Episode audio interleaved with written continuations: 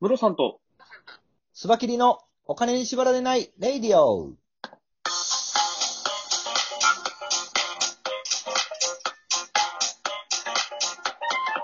この番組は、実業家で経営コンサルタントのムロさんと、スバキリ一味団長のスバキリがお送りするお金と経済のことについて話す番組です。お願いしさます。あ今日の話題は何でしょうかはい。本日ですね、あの、コンビニのファミリーマートが、はい。新入社員の研修に VR を導入しましたっていうニュースがは出い、てます。はい、はい。そうですこれ画像で見たんですけど、ほんまにはい。 VR のあれをつけて研修してるんですね。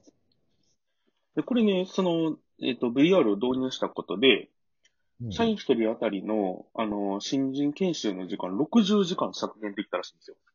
おお。これおそらく実際の店舗に行ったりしない、しないでいいからっていう移動時間とかも含めてなんですかね。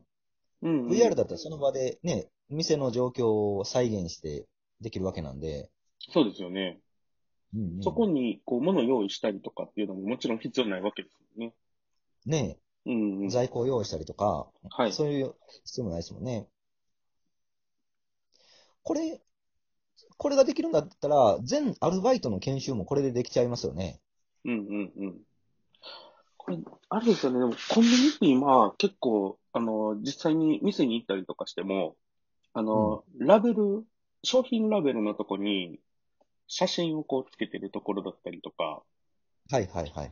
結構なんかそのオペレーションとして教えるのも、あの、できるだけ簡単になるようにっていうので力入れてるみたいなんですよ。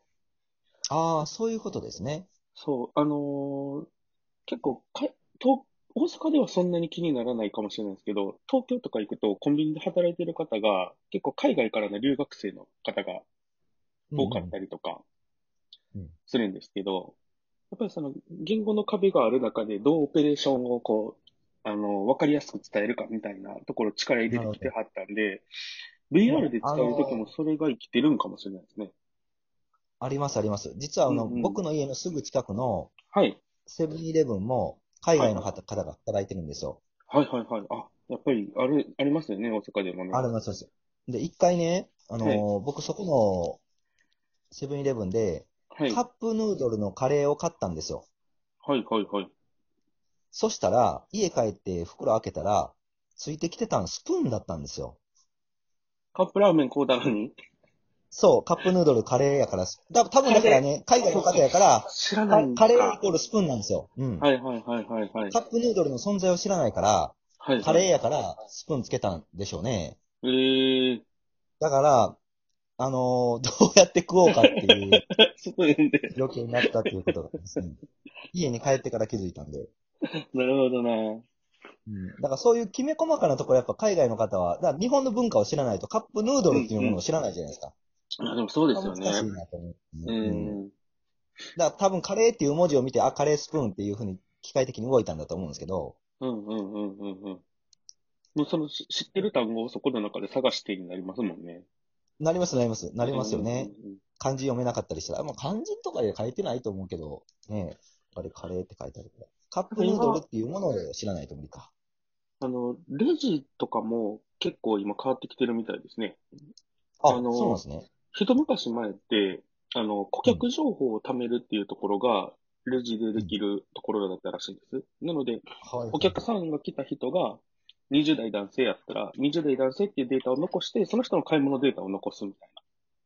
はいはいはい。ところだったんですけど、もうちょっとそこをきめ細やかなところのデータとかを照合できたりとかっていうのが技術的には出てきてるみたいです。今日なるほのど、要は今の天気だからこその、こういうお客さん層が多くなるとか、うんうん。その顧客の今あ今までのデータ、環境のデータだったりとか、店の立地だったりとか、そういうところから、よりあのどういうお客さん来るのかみたいなのを予測するようなうんうん機能とかがこう突き出してるっていうのを聞いたことがありまなるほど。す。うん。この、でもあの、VR コンテンツに限って言えば、これのすごいところは、はい。なんていうかあの、まあ、VR のコンテンツなんで、多言語化してるらしいんですよ。日本語でも英語でも中国語でも切り替え一つうんでうんうんうん。研修を受けれるってことなんですね。なるほど、なるほど。ということは、海外の方に研修をしようと思ったら、今まで研修する人と翻訳する人っていう手間と労力とお金がかかってたんですけど、あ、そういうことリアルか。なるほど、コなンテるほンツどは、。1個コンテンツを作れば、言語を切り替えるだけで全ての人に同じ研修ができるという、すごいメリットがありますようんうんね。うんうんうん。要は日本語で一個コンテンツ作って、それに、あれですよね、吹き替え版みたいな感じで、そ複数一回作ってしまえば作ってことですよねうんうんうん。う。永遠にできてしまうので、なるこほれだど。からい海外の人の研修とかにもめっちゃ使えますよね。や、そうですよね。うん。VR で研修。これは多分、いろんなところに広がっていくんじゃないかな。あの、社員さんをたくさん抱える企業は。そうですよね。結構海外の人がこう働く場所とかも今増えてきてるので、うんうん。こういうコンテンツを必要としてる業界って多いでしょうね、これから。はい。特にあの工場とかって、あの、実際にその現場でやろうと思ったら、一回そのオペレーションを止めて教えないといけないけど、VR だったら、その工場の実際のオペレーションは止めずに、工場の状況を再現して、研修できるわけなんで、うんうんうんうんプラスのことだらけですよね。うん。オうペん。レーションは止めんでいいし、研修はできるし。そうですよね。これ職人さん、あの工場とかだと、こう手作業でやるような作業とか、うんうん。なんかを、要は見て覚えたりとかっていう局面ってあるじゃないですか。ね、はい。そういうところも、もうほんまに一流の職人さんの技を、がひ一つコンテンツとしてあれば、うん、それをもう何十人何百人っていう人が見れるようになるわけですよね。そうですね。うんうんうん。すごいな一流の職人さんは、ね、そうだ。一人一人にお手取り足取り教えなあかんかったことを VR だっうたんうら、んうん。何百人に教えれると。そうですよね。多分、業界的にというか、そういう環境ってなかったと思うんですよね。その一流の職人さんが手取り足取り教えてあげれるっていうような時間を取れるうん。業界じゃないはずなんですよ。そうでですもねそ。のコンテンツを作る時間だけ取ってもらえれば、その人の技術をみんなが見て学べるっていうようなコンテンツが作れますね。そうですね。うん。これだから VR のなんかソフトを作れる人ってめちゃくちゃ活躍の場ありますよね。何でも VR コンテンツにできますもんね。別にゲームじゃなくても、ね、その人の技術だったりとかを VR で教えれることにすればう、んうん何ぼでも使えますもんね。うんうん。すごいな。で、特にあの、今あの、建築業界の職人さんってどんどん減ってきてるんですって。はいはいはいはい。あ、それめちゃくちゃ聞きますね、今。それ、なんでかっていうと、修行期間がきつすぎるんですよ。はい。あの俺の姿見て学べみたいな、職人さんってそんな感じじゃないですか。はい。例えば、あの、寿司職人って、うん入門したら、初めの3年間、あのー、米の洗いから始まるらしいんですね。はいはいはいはいはい。で、今の人たち3年間米洗いする修行を耐えれないでしょ。うんうんうん。そうですね。そんな時間使ってられるかになるじゃないですか。だか確かに確かに。らそういうのを、この VR で普通に、ね、研修できると。普普通に学べる。るという形になれば、もっと寿司職人になりやすくなると思うんですよね。はいはいはいはい。職人さんのハードルが高すぎるんですよ。どうしても。なるほどな。